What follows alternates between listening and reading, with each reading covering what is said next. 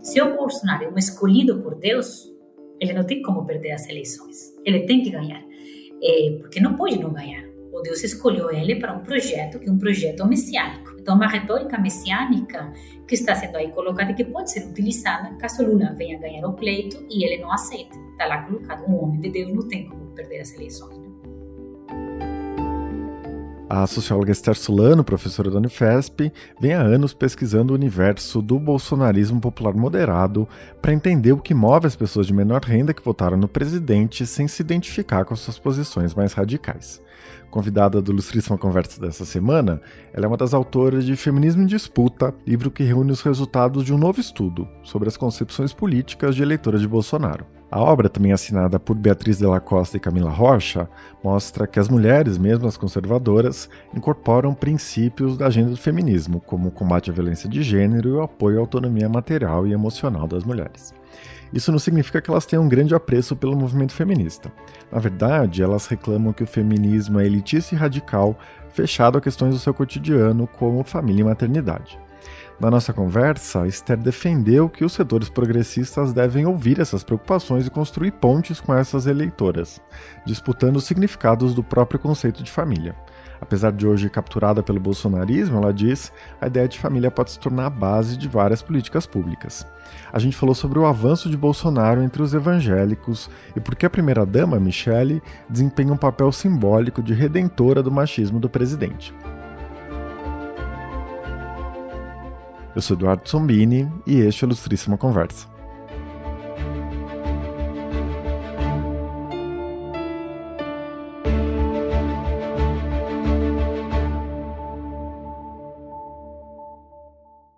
Esther, seja muito bem-vindo à Ilustríssima Conversa. É um prazer ter você aqui. Muito obrigada. Prazer é meu. Bom, você, a Camila Rocha, né, doutora em ciência política pela USP, escreveu um ótimo livro sobre a constituição da nova direita no Brasil, né? E ela já participou do Ilustríssima Conversa, né, falando aqui sobre o livro, inclusive. Vocês vêm há anos fazendo pesquisas qualitativas, né, ouvindo pessoas que votaram no Bolsonaro para entender o que vocês chamam de bolsonarismo popular moderado. Para a gente começar, eu queria que você explicasse quem são essas pessoas com quem vocês conversam e como vocês conduzem essas pesquisas. Uhum. Bem, o público que a gente escolheu para pesquisar é fundamentalmente um público que votou em Bolsonaro em 2018, muito movido por uma frustração geral, por um certo ressentimento, né? por uma ideia também muito de traição do PT. Então, é um público que, de forma muito característica, já votou no PT, votou fundamentalmente no Lula, e depois sentiu-se profundamente impactado pelo lavajatismo. Então, sentiu-se deludido com o PT e votou em Bolsonaro, não exatamente muito convicto com o bolsonarismo. Votou em Bolsonaro pensando que era de fato uma opção de renovação política, que traria uma certa esperança né? e uma, uma mudança, uma melhora para o país mas se publicou rapidamente, começou a ver que o Bolsonaro não era tudo aquilo prometido e começou a ter um ambiente, um clima de decepção, e, sobretudo, enfim, pela desumanidade dele na pandemia, pela gestão negativa da crise econômica que veio depois, etc. Então, o público que vota em Bolsonaro sem muita convicção ideológica, sem ter, digamos, uma muita convicção afetiva com Bolsonaro, se desencanta, fica desiludido com Bolsonaro, mas fica muito órfão também, porque ele olha para os outros lados da política e não se sente contemplado, sente-se muito abandonado. Então, nós sempre falamos que o escopo da pesquisa é um escopo acadêmico, mas também é político. A ideia é justamente visibilizar e recuperar essa grande massa do público brasileiro que sente-se muito à deriva politicamente, né? como que é moderado, porque não tem de fato um perfil radicalizado, não é aquele protótipo do fascista, mas que está muito, sente-se muito invisível. Né? E popular, a gente entrevista fundamentalmente a classe C e D, por uma questão numérica, porque a maioria né, do povo brasileiro, e, e, porque a gente entende também que há também um certo um mal entendido, né, que sobretudo sobretudo Deus nos primeiros anos né, do Bolsonaro, que o Bolsonaro ele conectaria muito melhor com as elites, né, com as classes médias e as elites, né? E a gente começou a perceber que não, que é também um bolsonarismo popular, talvez um pouco por baixo do radar, né? Que agora emerge muito naquela potência das igrejas evangélicas, por exemplo, mas que está lá, que está lá e que, e que não é trivial, muito menos. Então a gente queria estudar justamente isso, que não se vê na Avenida Paulista, nas manifestações, mas que também está acontecendo. Certo. Eu queria só deixar essa diferenciação bem nítida, né? Não sei se todo mundo conhece isso em detalhes, mas o que vocês fazem é completamente diferente das pesquisas de opinião por amostragem, né? Como as do Datafolha, do IPEC, etc. Tem um questionário fechado e fazem perguntas objetivas, né? E que por causa dessa metodologia conseguem extrapolar os dados para a população brasileira toda. Você consegue explicar como funciona, né? Vocês vão à casa das pessoas, vocês têm uma conversa aberta com elas, né? É, o que vocês conseguem captar nessas conversas mais aprofundadas que não aparecem nas grandes pesquisas por amostragem? Primeiro, assim, a nossa pesquisa é qualitativa. Significa que a gente não tem números, né? não tem dados como as pesquisas quantitativas que nós vemos agora, por exemplo, na intenção de voto. E também uma característica própria do nosso método, que é mais artesanal. Então, o que, que a gente faz? A gente escolhe mini grupos, que são grupos de três pessoas, de três entrevistados. É, antes da pandemia, nós íamos na casa das pessoas. Infelizmente, depois da pandemia, tudo virou virtual, virou online. Nós sentamos com as pessoas, né, física ou virtualmente, e conversamos com eles de uma forma muito demorada. Então, são duas horas, duas horas e meia de conversa. Aí que estão os pontos específicos que nos diferenciam das metodologias, é o tempo. Então, a gente escuta com paciência, com tempo, com muita empatia, porque o objetivo nosso sempre é captar o que a gente denomina as histórias profundas. Aquilo que está por baixo, sabe, do que o sujeito opina. O sujeito vota em Bolsonaro, vota, mas exatamente por quê? Quais são os aspectos afetivos, emocionais, biográficos? Queremos conhecer muito bem aquela, aquela pessoa. Né? Então, há muito uma troca que é muito humanizante, que é a ideia de olhar o outro, entender o outro, escutar o outro. Então, é quase um projeto aí terapêutico, né? E muito artesanal, porque é uma coisa muito demorada. Então, a gente senta com as pessoas, isso, duas, três horas, conversamos, e o que nós queremos entender que é algo que uma pesquisa mais rápida às vezes não pode entender, são aquelas aparentes contradições e paradoxos, né? Aquilo que você disse, mas como é possível que uma pessoa negra vote em Bolsonaro? Uma pesquisa mais, digamos, mais rápida, mais superficial, não consegue captar tudo isso.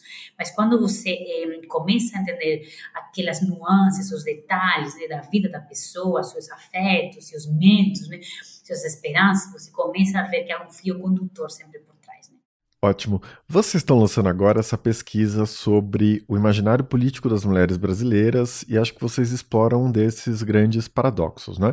Vocês conversaram com mulheres que votaram no Bolsonaro em 2018 e mulheres jovens indecisas, né? E que, apesar disso, elas incorporam esse espírito do tempo feminista, né, como vocês colocam no livro, o que a princípio pode parecer um paradoxo, né, dado o histórico de declarações machistas do Bolsonaro. Essa ideia de que elas reconhecem e criticam o machismo, né, todas elas, sem exceção, contrasta muito com a imagem estereotipada que a gente costuma ter desse universo. Como isso aparece na pesquisa? Essa pesquisa foi um convite do Instituto Update, né, que já lida com questões eh, femininas há muito tempo. E qual que era o intuito geral? Era entender o feminismo, né, que digamos o campo progressista reclama como nosso, né? Será que ele não se ampliou de tal forma que ele chegou também a outros públicos, a públicos femininos que navegam entre percepções mais conservadoras e percepções mais progressistas? Então a ideia é um pouco entender esse feminismo em disputa, que é o nome do livro, que é o feminismo que já não pertence só ao campo da esquerda, que ampliou muito mais né, para outros espectros sociais, mas que também tem algumas modificações. Então, a ideia era entender como essas mulheres que são conservadoras, moderadas, que votaram em Bolsonaro, mas com pouca convicção, como a gente conversava antes, que hoje estão muito desiludidas né, politicamente e que compartilham princípios conservadores, como, por exemplo, a ideia da família, a ideia da fé como norteadores né, da vida, mas também princípios progressistas, como, por exemplo, a incorporação da mulher ao mercado de trabalho, incorporação da mulher à esfera pública, que gostariam de votar, por exemplo, mulheres que são muito críticas contra o machismo, contra a violência de gênero, etc. Então, como essas mulheres eh, entendem o feminismo e como elas entendem o empoderamento. E o que a gente descobriu fundamentalmente, que é uma proposta do livro, é a gente conseguir conversar com essas mulheres. Nós conseguimos traçar linhas né, de união, digamos, nós conseguimos traçar linhas de consenso que consigam, de alguma forma, pensar e desenhar um feminismo para esse 99% das mulheres. Então, a gente consegue, de alguma forma, entender que nós temos objetivos em comum e formas de entender a luta feminina em comum e nós temos também divergências com aquele feminismo clássico, de alguma forma, que é mais carimbado como esquerda, né? E, então, acho que é um pouco isso, né? A possibilidade de diálogo, porque o intuito também da nossa pesquisa é não simplesmente, como a gente falava antes, acadêmica, mas também política. A gente consegue conversar, só que com alguns caminhos que a gente explora no livro, né? estratégias comunicacionais. Com certeza. É, e antes da gente falar dessas linhas de consenso, eu queria falar um pouco das divergências, né, o que está em disputa. A Beatriz Della Costa escreve no primeiro texto do livro que, para a maioria das mulheres, o problema não é o feminismo, são as feministas. Eu achei super interessantes essas falas que vocês recolhem, né, de como essas mulheres enxergam as feministas. Elas veem as feministas como sinônimo de radicais, que vão às ruas, né, e que mostram o peito e que não se depilam e coisas desse tipo. Enfim, aquela representação estereotipada, né, que elas são agressivas com quem não domina o vocabulário, o jargão do movimento feminista. Por que as militantes feministas são vistas com tanta repulsa por essas mulheres? Uhum. Exatamente isso. É, há uma imagem muito caricata né, de quem seria feminista, que é justamente aquela mulher que é muito radicalizada, que luta fundamentalmente porque, é, porque a identidade masculina seja escanteada e luta pela superioridade feminina de alguma forma. E, sobretudo, aquele estereótipo de uma radicalidade. Né? É aquela mulher que vai para a luta gritar, né, que é excessivamente violenta. A gente entende o processo de criminalização muito grande do movimento feminista e das pautas feministas então, de, alguma forma, esse processo né, teve uma consequência, que foi justamente esse imaginário coletivo contra feminista, essa caricatura. Né? Mas o que a gente também recolhe em algumas falas, e acho que isso sempre vale como uma crítica ao movimento, do qual todas nós que escrevemos no livro fazemos parte, é que nós também, como movimento, cometemos alguns erros comunicacionais estratégicos e agora estamos colhendo esses frutos negativos. Né? Então, o que, que algumas mulheres dizem, por exemplo, no livro? Olha, a gente gostaria também de estar junto aí com vocês. Nós entendemos que é muito importante o movimento das mulheres, entendemos que a luta é importante, mas às vezes falta um pouco de paciência, falta um pouco de tolerância com mulheres que não são como vocês, que não são, por exemplo, acadêmicas de classe média, que não são brancas, com mulheres que têm problemas cotidianos diferentes. Falta também um pouco de paciência com mulheres que são mais conservadoras, por exemplo, na GIS. Então, a gente gostaria, por exemplo, de falar muito mais sobre maternidade. Por que não podemos falar, por exemplo, sobre fé? Porque muitas dizem é compatível eu ser uma mulher religiosa e eu ser feminista, por exemplo. É compatível eu querer ser mãe e ter, eh, para mim, um centro da minha vida, né? É simbólico, a ideia da família e da maternidade e ser feminista. Então, vamos falar sobre esses temas. Elas também identificam que alguns temas, algumas agendas que não são recolhidas pelo feminismo, que às vezes a gente é um pouco intolerante com mulheres que não pensam no feminismo da mesma forma. Né? E depois, uma coisa que elas não gostam, que acho que ficou aquele discurso muito marcado de que não queremos partidos envolvidos, não queremos ideologias envolvidas, elas identificam muito o feminismo com uma suposta ideologia da esquerda. Então, ser feminista é ser da esquerda. Em muitas vezes, eu reivindico também ser conservadora, ser de direita e ser feminista. Então é interessante nessa reivindicação. Então é, é, acho que é bom justamente escutar essa ideia de que elas querem também uma forma de própria, né? Eu acho, né? de entender a luta feminina desde um outro ponto de vista ideológico, né? Então isso isso aparece muito fortemente no livro, essa ideia de por que que o feminismo tem que ser esse tipo de feminismo que vocês reivindicam e por que que a gente não pode reivindicar de alguma forma um outro feminismo que perpasse pelas ideias da maternidade, da família, da fé ou do conservadorismo Sim, com certeza. Bom, você falou dessa ideia da radicalidade das militantes, né? Do feminismo ser muito associado à esquerda.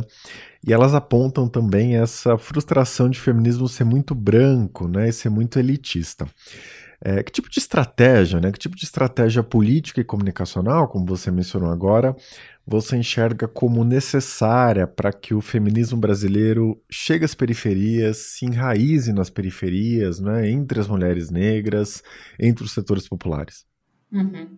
Isso, essa crítica aparece muito no livro. Então, por exemplo, quando você, quando elas falam de feminismo, algumas que dizem é que algumas palavras que vocês dizem que a gente não entende, então gaslighting, ghosting, etc. Né? Já as mais jovens que está na universidade acadêmico da universidade, elas, elas sacam tudo isso muito mais rápido. Então, você vê, de fato, uma diferença geracional muito grande. Nas mais jovens, elas estão muito mais antenadas de toda essa terminologia, das coisas mais novedosas. As mães dessas mais jovens sentem-se muito perdidas de alguma forma. Então, elas reclamam no livro que o feminismo, tal e como elas entendem o feminismo, estaria dando pouca atenção a elas, a essa mulher mais anônima, de uma certa idade, que é invisível por esse feminismo mais militante, acadêmico, branco, hegemônico, de alguma forma. Então, acho que a dica, elas que dão nas próprias palavras delas, elas dizem assim: a gente gostaria de ver vocês feministas, um pouco dessa caricatura, mas é interessante, né? aqui na periferia junto com a gente, conversando aqui com a gente, roda de conversa, entendendo nossos problemas. Seria muito legal se aproximar aqui no território, então acho que essa carência de estar no território junto com elas, entendendo elas dizem como que a gente se organiza Porque a gente aqui se organiza, por exemplo, em grupos e que os nossos problemas formem parte da agenda pública. Então, entendendo como a gente também se organiza, como a gente luta, entendendo nosso cotidiano, os problemas cotidianos com a maternidade, com a violência que de na periferia, com nossos filhos. Né? Então, acho que é muito essa ideia de que a gente tem que estar nos territórios e muito também a ideia de que queremos ser escutadas, queremos ser visibilizadas, escutadas e que os nossos problemas formem parte da agenda pública. Acho que isso é muito uma coisa que elas reclamam. Em vez de falar só de problemas que talvez parece que atingem mais a mulheres de classe média, média alta, por exemplo, né? e conceitos que a gente não entende, vão GISE mais sobre problemas que atingem mais as mulheres, por exemplo, eh, de classe mais popular, como a ideia da maternidade, a ideia dos filhos, ou questões como meritocracia, negócios femininos, empoderamento das camadas mais populares, etc. Muito bom. É, em relação às linhas de consenso, né? Você falou um pouco delas agora. Essa ideia de falar de fé, família, maternidade, abrir espaço para esses temas, né? É, e também algumas questões que não geram controvérsia entre as mulheres com quem vocês conversaram, né? O combate ao machismo, a discriminação, a violência de gênero, né? Isso aparece bastante no livro. É, também o interesse em votar não é, em candidatas mulheres. É, você pode falar um pouco sobre o que une essas mulheres? Né?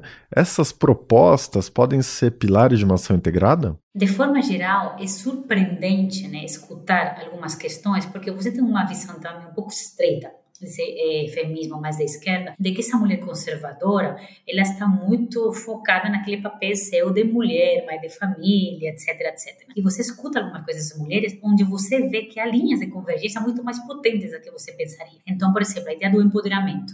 Todo mundo no livro fala disso.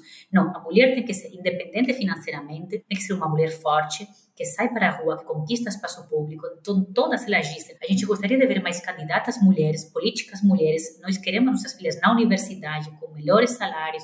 A ideia do empoderamento público feminino é uma coisa fortíssima. Né? E a ideia da independência e da solidez da mulher que não precisa de ninguém é, é, para ficar perto, porque ela é independente e ela é autônoma. Né? Isso é uma coisa realmente muito forte que a gente viu até mulheres de um perfil mais conservador. É, agora, qual que é um pouco assim a diferença? A diferença é que, ao mesmo tempo que elas reivindicam a mulher no espaço público, elas também querem olhar para a mulher no espaço privado. Então elas dizem, hum, para nós tem que ter uma sinergia, tem que ter uma naturalidade entre os dois tipos, né, entre os dois espaços. Nós queremos o empoderamento, nós queremos a visibilidade, mas nós também queremos ser tratadas e ser dignificadas enquanto mulheres mais enquanto mulheres que prestam o papel da família. E aí que está um pouco essa chave de diferença. E depois há um outro caminho que para mim é importantíssimo, que é a percepção de que o machismo existe. Então, é, até mulheres mais idosas, elas falam muito contundentemente. É verdade, o Brasil é um país machista, o meu marido é machista, a sociedade é machista, então acho que a visibilidade do machismo, a percepção de que ele existe é muito forte, e a ideia de que a violência contra a mulher, nas suas diferentes percepções né, e formas, ela é intolerável. Então, acho que isso realmente é muito rotundo, né? e isso aparece como uma forma de empoderamento muito forte. Né? Só que aí você tem depois as linhas de divergência, né, das quais acho que a gente vai conversar também. Com certeza. É, eu queria que a gente falasse um pouco dessa ideia da família, né? Você falou bastante aqui, outros pesquisadores que acompanham esse universo tem ressaltado também, né, que a família é muito importante para as mulheres em geral, mais ainda para as mulheres conservadoras e mais ainda para as mulheres evangélicas, né? É, e todo mundo diz que os setores progressistas não conseguem conversar com essas mulheres, não conseguem responder a esses anseios, enquanto o bolsonarismo nada de braçada nesse universo, né?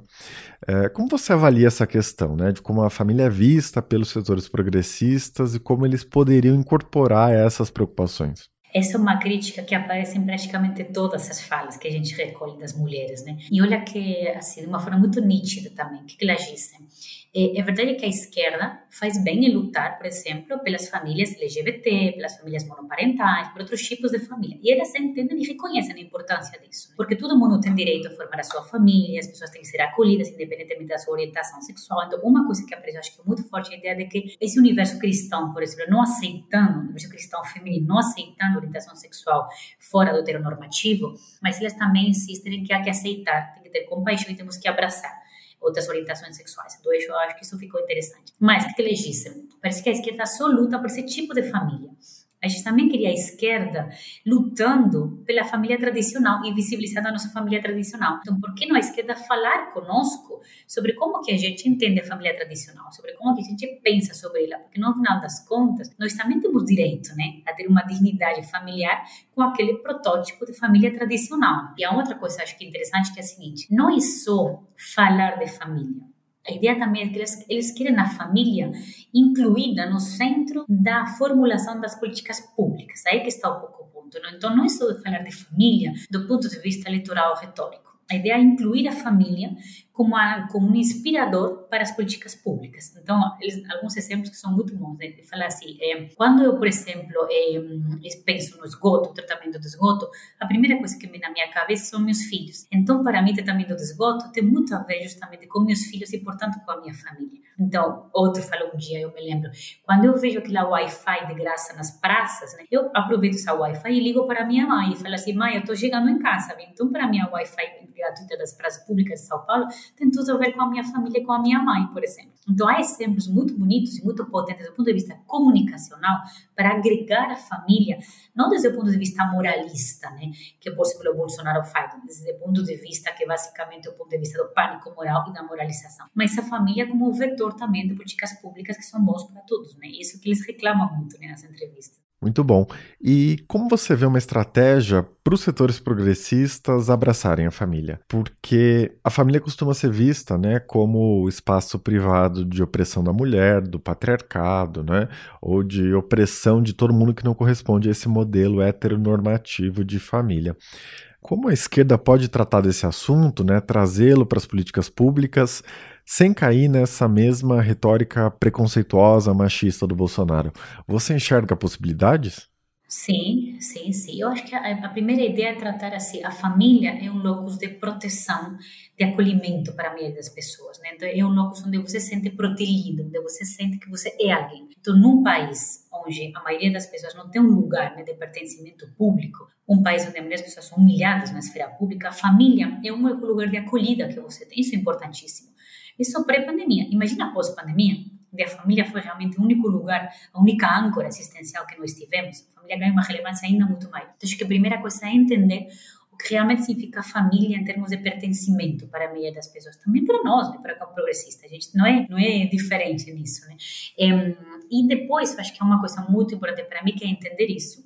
Segundo passo é entender os medos relativos à questão da família. O Bolsonaro ele foi muito especialista em colocar o medo, né, é, justamente no centro da questão familiar. Então, quando a gente lembrava da mamadeira de piroca, do kit gay, por que isso teve tanta importância? Justamente porque atacava a questão central da família, que era a proteção da infância, da coesão familiar, a proteção dos filhos e, portanto, a ideia da integração e da coesão familiar. Então, acho que nós temos que parar também de fazer caricatura com esses medos, Assim como a gente falava que as feministas foram caricaturizadas pela extrema-direita, nós também fizemos caricatura com tudo isso. Nós temos que entender que os medos existem, foram muito potencializados pelo bolsonarismo, e temos que entender como trabalhar nos medos, os pânicos morais contra a família. E eu acho que um terceiro passo é o que a gente falava antes, incorporar a família na nossa política pública. Então, não se trata de incorporar a família desde o ponto de vista leviano e absolutamente moralista, como, enfim, Bolsonaro faz, né? O PT vai desintegrar a família, vai sexualizar a criança. Não é, não temos que entrar nisso, né? Mas o que a gente pode é incorporar a família como geradora inspiradora de políticas públicas, com os exemplos triviais, bem pequenos que eu te falei antes, mas que é possível sim. Eu acho que nós temos que entender, eu acho que uma coisa que aparece muito quando você faz pesquisa qual é que as pessoas querem segurança material econômica, dignidade econômica, mas também querem segurança afetiva, emocional, segurança existencial. E isso, depois do Bolsonaro, ficou também no centro do debate da agenda pública, nesse debate sobre família. Então, se antes a gente talvez podia fugir um pouco de pela tangente desse tema, Agora não dá muito para fugir pela tangente porque o Bolsonaro insiste, ele sabe muito bem que é uma moeda política muito forte dele e nós temos que disputar isso, que a gente sempre insiste. Nós temos que disputar tudo isso, porque a gente não pode deixar, digamos, hegemônico na mão da extrema direita o tema da família. Nós podemos disputar, sim, simbolismos, significados, ressignificar a questão da família em termos muito mais de dignidade democrática para todos. Né? Certo. Isso me fez pensar, na verdade, né, na crítica que você tem feito da distinção entre as pautas econômicas, né, que diriam respeito a todos os eleitores, e as chamadas pautas morais ou identitárias, né, que para uma boa parte dos setores progressistas, são vistas como um problema menor que divide o eleitorado, né? Então, falar de família, mulher, sexualidade, etc., é uma má estratégia e isso tem que ficar de lado. É, está propondo algo completamente inverso, né? Que essas pautas morais precisam ser disputadas. É, como essas duas dimensões podem se articular? Primeiro, assim, eu não gosto, inclusive, de utilizar o termo moral, porque dá a percepção de que, garantindo a questão econômica, essa questão é secundária. Né? Então, a questão moral, comportamental, cultural, ela é secundária. Não, isso é um erro de percepção que, para mim, é muito grave. O que nós observamos nas entrevistas, e, enfim, não é só com as mulheres, né? a gente faz Camila aí entrevista de campo campo conservador há muito tempo, né? que parece grande público, e no fundo assim, o público, acho que é o brasileiro médio, né? aquele que navega entre princípios conservadores moderados, progressistas, né? aquele que não é estritamente definido nem para um nem para outro lado, que está indo nesse, nesse grande centrão ideológico de alguma forma. Para esse público, as pautas existenciais são importantíssimas, não são de segunda classe, são pautas prioritárias. Por quê? Porque o lugar de pertencimento no mundo, basicamente, é a âncora vital que ele tem.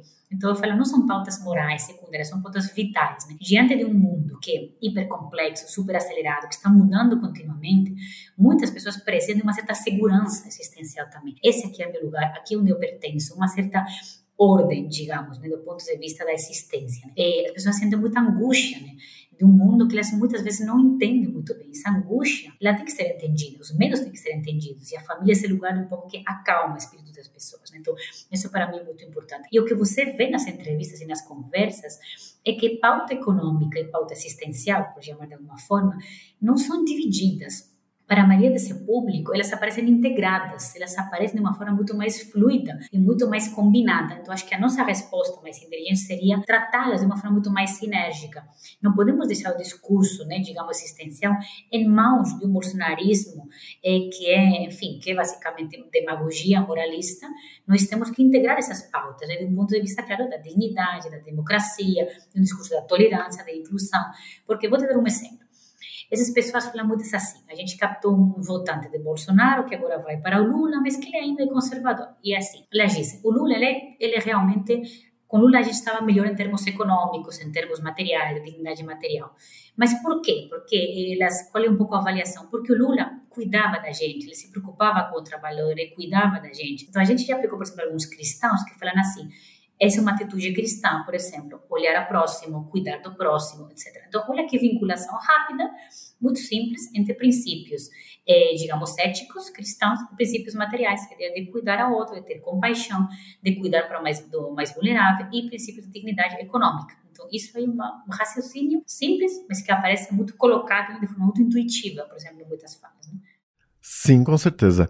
Eu queria que você falasse um pouco mais desse cenário, né? Eu assisti a sua participação no seminário da Unicamp nessa semana é, e você estava falando desse bolsonarismo moderado, arrependido, evangélico, popular, né?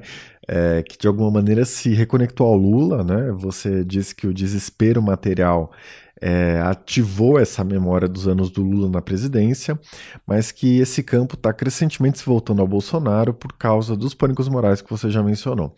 Ou seja, apesar de descontentes né, com o comportamento do presidente durante a pandemia, a falta de respeito pelos mortos, etc., o que o PT representa, né, desse ponto de vista existencial, é ainda mais perigoso para essas pessoas. É, o que você está notando desses movimentos recentes? O bolsonarismo está avançando nesse segmento? Exato, sim. Inclusive você vê isso nas pesquisas quantitativas, é muito interessante porque alguns meses atrás você via o público evangélico dividido entre Lula e Bolsonaro e agora aquela boca do jacaré está se abrindo, né? Você vê o público evangélico indo, migrando muito mais para o Bolsonaro. Então nós fizemos entrevista com o público que a gente denomina assim, os pentecostais oscilantes, porque fundamentalmente o público pentecostal e neopentecostal, que são aqueles que vão para um, vão para outro. Então, que olham para o Lula e pensam que o Lula eu vivia de fato melhor em termos materiais e tem essa, essa perspectiva do cuidado. Ele olha para o trabalhador, ele se importa com o trabalhador. Isso é muito forte, é realmente muito impactante para essa pessoa muito desiludida com o comportamento desumano de Bolsonaro, com a instabilidade, com a intolerância bolsonarista. Mas, por outro lado, essa pessoa está inserida numa atmosfera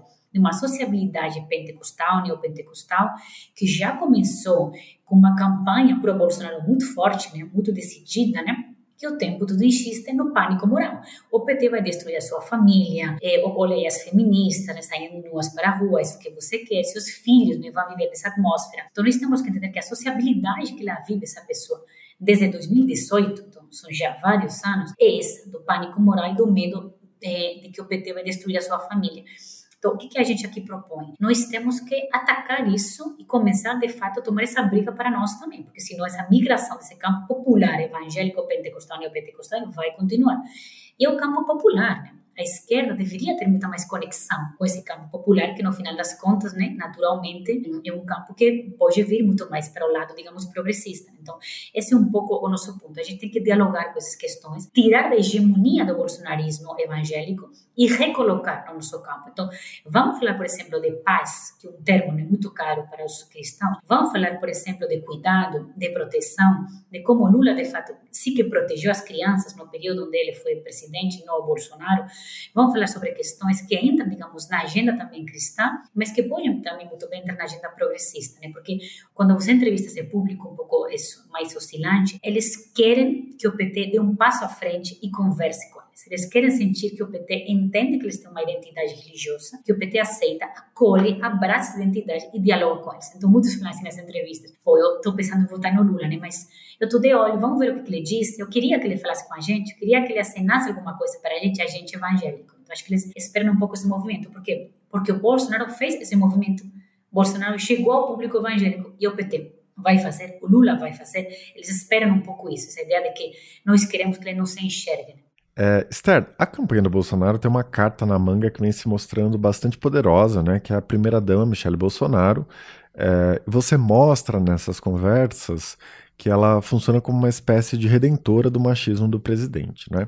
Então, tem umas falas ótimas, né, que as mulheres dizem: "Bom, apesar de grosseiro, preconceituoso, violento, ele é casado com uma mulher exemplar, então ele não deve ser tão ruim assim, né? Porque ele tem ela ao lado dele. Qual força simbólica a Michelle Bolsonaro deve ter na campanha? Ela tem uma força muito interessante. Né? Inclusive, em pesquisa da Quest dias anteriores, eh, apareceu um número de que para 80% do eleitorado evangélico, a Michelle tinha uma imagem muito positiva. Né? Então, acho que esse é um dado interessante. Por duas questões. O que, que eles dizem? Primeiro, a Michelle ela é legitimamente cristã evangélica. O Bolsonaro não é. A Michelle, ela é nascida né, em berço evangélico e ela tem uma naturalidade na hora de falar léxico evangélico que é muito, que é muito notável. Né? Então, eles dizem claramente, ela que é evangélica, ela que comunica né, de uma forma muito mais natural, muito mais é, é, legítima com o público evangélico. Então, ela é reconhecidamente evangélica, dizer assim. Depois tem uma outra coisa que é isso, é um pouco, eu gostei muito, você falou o termo redentora, gostei, é um pouco essa fase é, mais gentil do bolsonarismo, né? então ela descontamina o Bolsonaro de toda essa, dessa intolerância, dessa radicalidade. Esse é um ponto bem interessante. Muitas mulheres falam assim, eu me reconheço nela, porque isso, o marido bronco em casa, ir aí aguantando a barra um pouco, né? E dar esse rosto gentil e generoso, digamos, à campanha, né? Isso é muito duro, né? Essa fala é realmente muito dura, né? Mas isso aparece. A gente não tem como negar o que aparece na pesquisa, é um dado, né? Que nós temos que encarar de alguma forma. Então, isso é uma coisa potente, né? Então, o que é um pouco a preocupação? A preocupação é que essa mensagem do pânico moral vindo da boca do Bolsonaro tem uma legitimidade eh, X a mensagem do pânico moral, da satanização, né, vindo da boca da Michelle, tem uma maior legitimidade, tem uma legitimidade 2x, 3x, porque ela é que tem o carimbo da evangélica legítima. Né? Ela é suaviza, digamos, o bolsonarismo, ela conecta com essa base evangélica e ela está mais carimbada para fazer esse discurso do pânico moral, né? do, do, do messianismo, né? do bolsonarismo. Né? E, finalmente, acho que uma coisa muito poderosa, ela conecta com o público feminino também o público feminino onde Bolsonaro sabe que ele vai muito pior que o Lula e não é trivial, portanto, que eles tenham investido nesse público feminino. O público feminino, que a gente capta no livro, que tem mais conexão com o Lula, que está muito preocupado com a ideia do cuidado também, enxergam Bolsonaro uma pessoa que é intolerante, que é agressiva, elas não querem isso mas que quer falar de família, que quer falar de infância, que quer falar também de questões do cotidiano da gestão da casa, né? Que, que talvez às vezes a gente, como campo progressista, esteja falhando. Bom, você estava falando dessa recusa, né, ao discurso mais truculento do Bolsonaro, que se incomoda as mulheres, né? E eu fiquei lembrando daquela postagem da Michelle Bolsonaro, né? Ela compartilhou um vídeo do Lula, né, em uma cerimônia de umbanda ou de candomblé. Estavam é, jogando pipoca na cabeça dele. E eu me lembro de já ter ouvido, né, muita gente dizendo que a intolerância religiosa também incomoda uma boa parte dos evangélicos. É, e do jeito que ela compartilhou o vídeo, né, ela conseguiu difundir essa mensagem né, de ataque às religiões afro-brasileiras, mas é, enquadrando isso a partir da intolerância contra os próprios evangélicos, né? Então a mensagem é mais ou menos, ah, e quando sou eu louvando Deus, né, todo mundo cai de pau em cima de mim, algo, algo desse tipo. É, você faz essa associação, né? Como a intolerância religiosa participa desse contexto todo e como a Michelle Bolsonaro canaliza esse discurso? Sim, junto com esse medo eh, do PT destruidor da família, aparece um outro medo que é o PT perseguidor dos cristãos.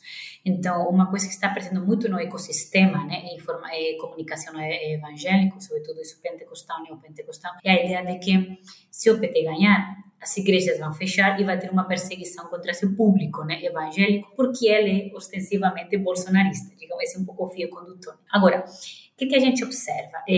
o bolsonarismo ele funciona um pouco para a gente entender, como se fosse um sistema de círculos concêntricos. Você vê que no núcleo radical é onde emergem esse tipo de informações. Então, a satanização do PT, esse medo radical contra o fechamento das igrejas, essa ideia da igreja eh, religiosa de matriz africana como símbolo do diabo, né, emerge desse núcleo. O núcleo, ou, a base, o outro círculo maior, que é mais ampliado, muitas vezes não concorda com esse tipo de afirmações. Né? Então, essa ideia das igrejas de matriz africana, das religiões de matriz africana serem símbolo do diabo, muito cristão moderado moderado, não concordo com isso. Qual é a nossa preocupação? A nossa preocupação é que esse cristão moderado ele está sociabilizando nesse ambiente que o tempo todo, ambiente na igreja, né? então no território da igreja, ou ambiente online, no WhatsApp dos irmãos da igreja, etc., onde o tempo todo vai ser bombardeado por esse tipo de informação. Então, por muito que ele a priori não concorde totalmente com esse tipo de informação, por exemplo, sobre eh, de matriz africana, ele acaba sendo o tempo todo exposto a esse tipo de informação e, no final das contas, claro que vai acabando tendo um peso né, do ponto de vista eleitoral. Né? Por quê? Porque outro campo, digamos, o campo progressista, o campo mais da, tolerância religiosa, não entra nesse ecossistema nessa sociabilidade, né? A gente não entra nos grupos do WhatsApp das igrejas, a gente não entra dentro da igreja, então às vezes não tem muito, digamos, outro contraponto.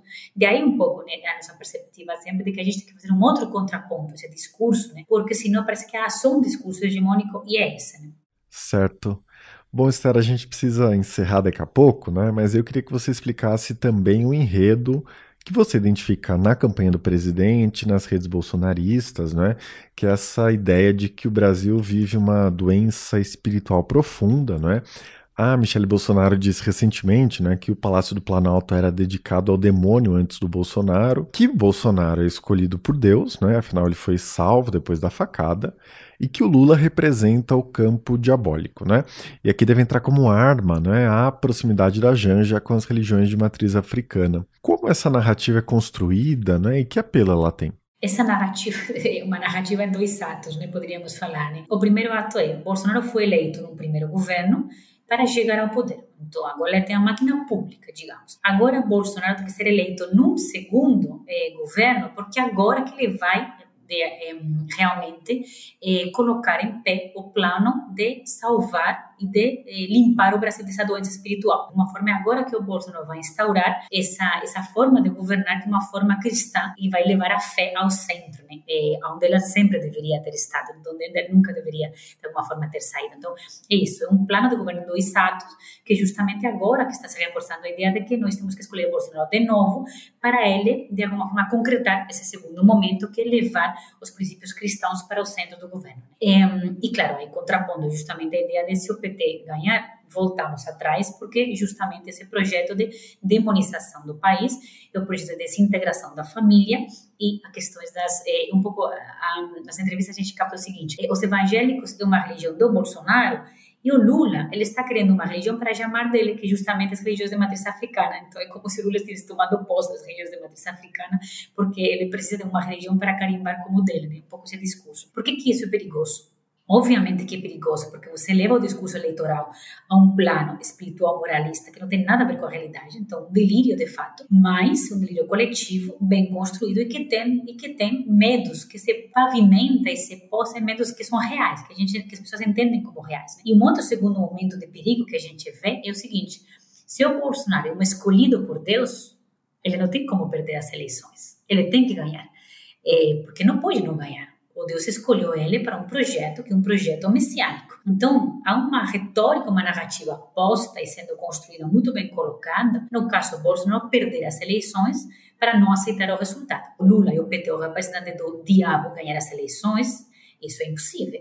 Teve fraude, não podemos aceitar o representante legítimo e que deveria ter vencido é o escolhido por Deus, que é o Bolsonaro.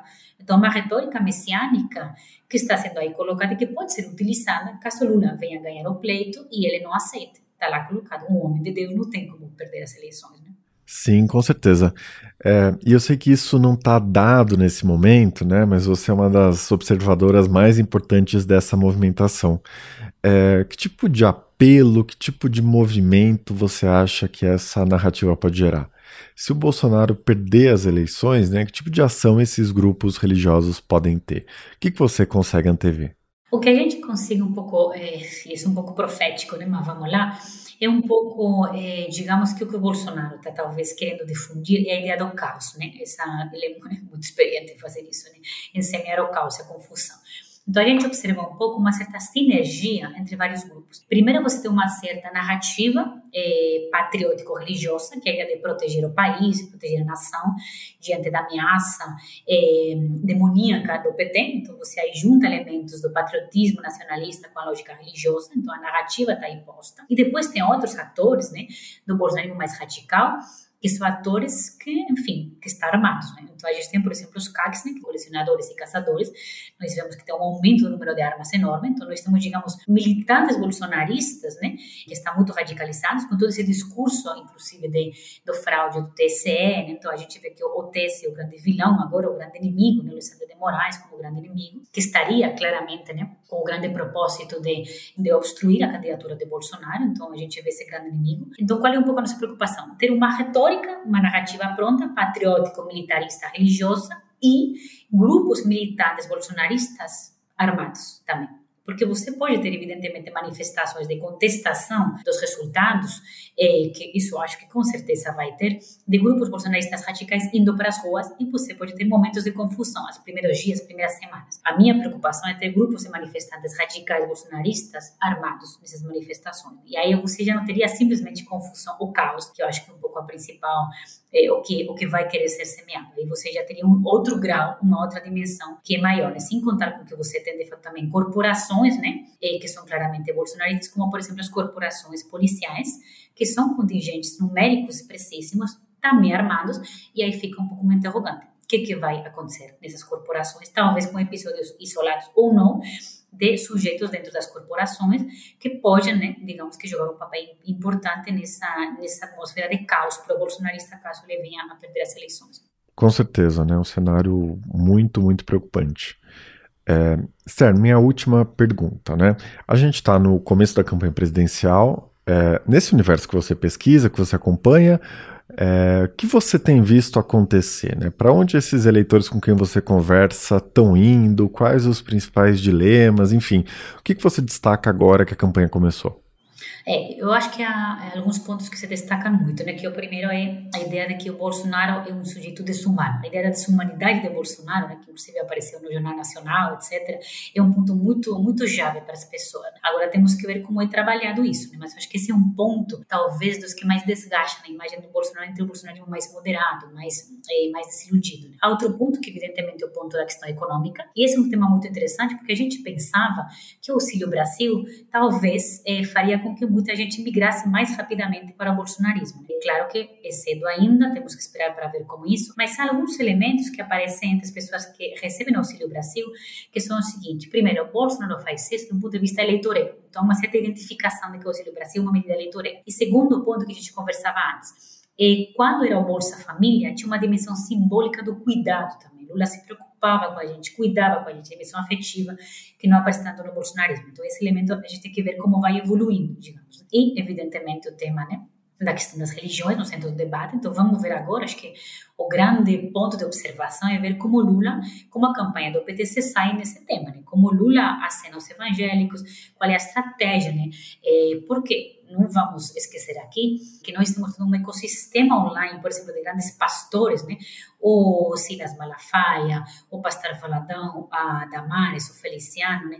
Que conjuntamente eles movimentam um ecossistema de milhões de brasileiros, né? Cristãos o campo do PT não tem como ser muito contraponto a isso. Né? Então, como que esse ecossistema vai derivando, né? Para onde que vai, para um lado para outro. Então, eu diria que nós temos aí, para mim, três grandes pontos para chamar a atenção. Né? O ponto, digamos, da construção do econômico, da pauta econômica material, o ponto da construção né, desse ecossistema cristão e o ponto desse, digamos, da, da humanidade, né, da tolerância, né, de como você vai ser reconstruído, né, com o Lula, que pode se apresentar como uma figura do estatista que vai reconstruir o Brasil, e o Bolsonaro, que eu acho que já ficou bem claro na entrevista com o Jornal Nacional, que propõe uma imagem mais domesticada, Bolsonaro que talvez entendeu que ele vai ter que agir, digamos, em dois planos. Um plano mais radical, talvez no underground, para sua base mais radical, mas no público, num plano mais moderado, mais domesticado, porque isso que espera-se dele, que isso que o grande público espera dele. Né? Eu diria que muitas emoções né? até o final da campanha. Né? Com certeza, sem dúvida nenhuma, né? Bom, Esther, pra gente encerrar, né, eu queria te pedir para indicar uma ou mais obras, né? Pode ser livro, filme, série, podcast, o que você quiser, para quem se interessa, né, poder se aprofundar em algum desses temas que a gente tratou aqui. Uhum.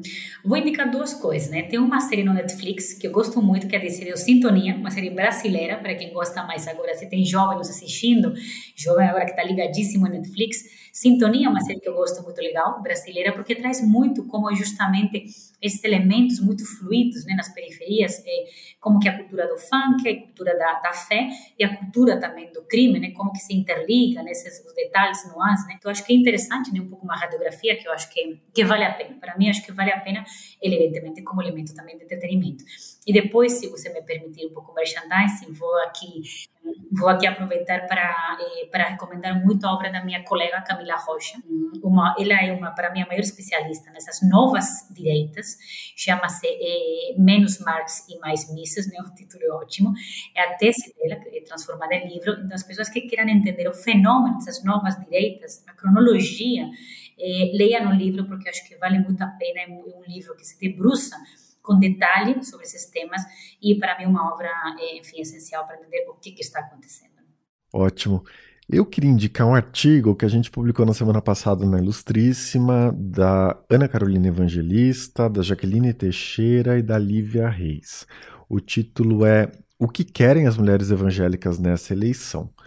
É, eu acho que tem muitos pontos de contato né, com que a gente conversou aqui, é, principalmente essa ideia da centralidade da família para esse público, né, como os setores democráticos, não bolsonaristas, precisam olhar para eles, né, e como você disse, entender a família como geradora de políticas públicas.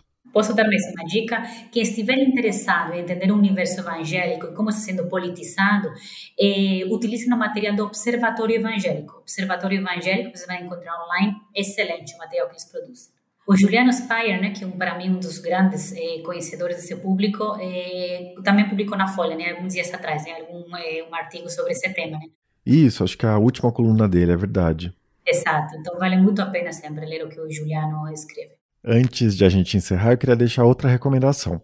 A Folha está estreando um novo podcast, O Sufrágio, que conta a história das mulheres na política brasileira e discute a persistência do machismo e da desigualdade de gênero nesse campo.